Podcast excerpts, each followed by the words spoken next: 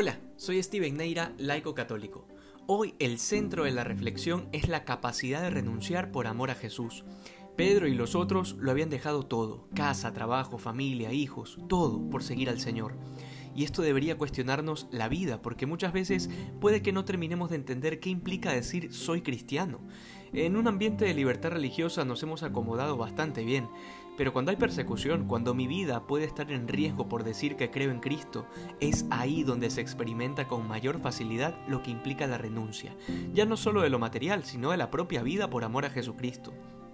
Recuerdo hace varios años que se encendió la discusión en torno al tema de los divorciados en Nueva Unión y cuánta confusión generó la pésima interpretación de curas y laicos respecto a este tema, que había muchos católicos que estaban convencidos que el adulterio ya no era pecado y que las parejas que estaban en situación irregular de un momento a otro ya podían comulgar. Recuerdo haber hablado con varias parejas en esta situación y me llamaba tanto la atención la cantidad de explicaciones creativas para justificar de alguna manera que su unión era algo querido por Dios.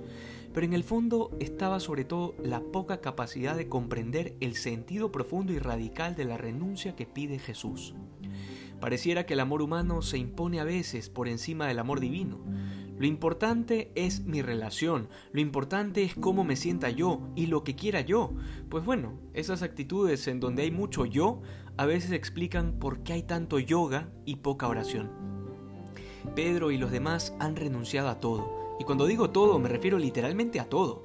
Sea lo que sea que cada uno tenía en su mente ser y hacer, fue totalmente cambiado, reestructurado, renovado y a veces hasta destruido, para volverlo a construir en algo mucho mayor, en aquello eh, para lo que fueron creados, para lo que Dios los pensó. Y es exactamente lo mismo que Dios busca hacer contigo y conmigo. Muchas veces tendrá que destruir para construir sobre las ruinas de nuestro egoísmo, de nuestra mezquindad, de nuestras ideas equivocadas de felicidad. Pero eso implica primero la humildad de reconocer que yo no soy Dios, que no estoy por encima del bien y del mal, y peor aún, que yo puedo crear mi propia idea del bien y del mal requiere la humildad de dejarme juzgar por la verdad de Cristo, y luego la decisión de seguir a Jesús, de venderlo todo, como dice una de las parábolas del Señor, para comprar ese campo donde está enterrada esa perla preciosa que es el reino de Dios. Pero mira la promesa de Jesús, a todo aquel que le siga dejándolo todo. Recibirá cien veces más y heredará la vida eterna.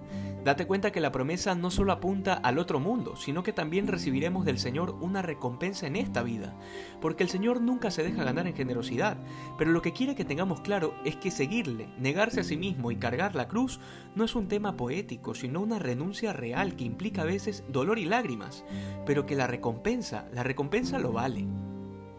También hoy recordamos la memoria de San Benito, patrón de Europa y creador de la célebre regla monástica que lleva su nombre. Toda la regla, toda la vida de sus monjes, se resume en dos cosas, ora et labora, oración y trabajo. Hay muchas personas que creen que los monjes y monjas de los monasterios pasan desocupados viendo el techo. Si supieran que es justamente lo que tienen prohibido hacer, perder el tiempo. Que hoy aprendamos también de esta regla de los monjes a tener una vida profunda de oración para que de ahí brote la fuerza para trabajar por el reino de Dios. Que hoy seamos más santos que ayer. Dios te bendiga.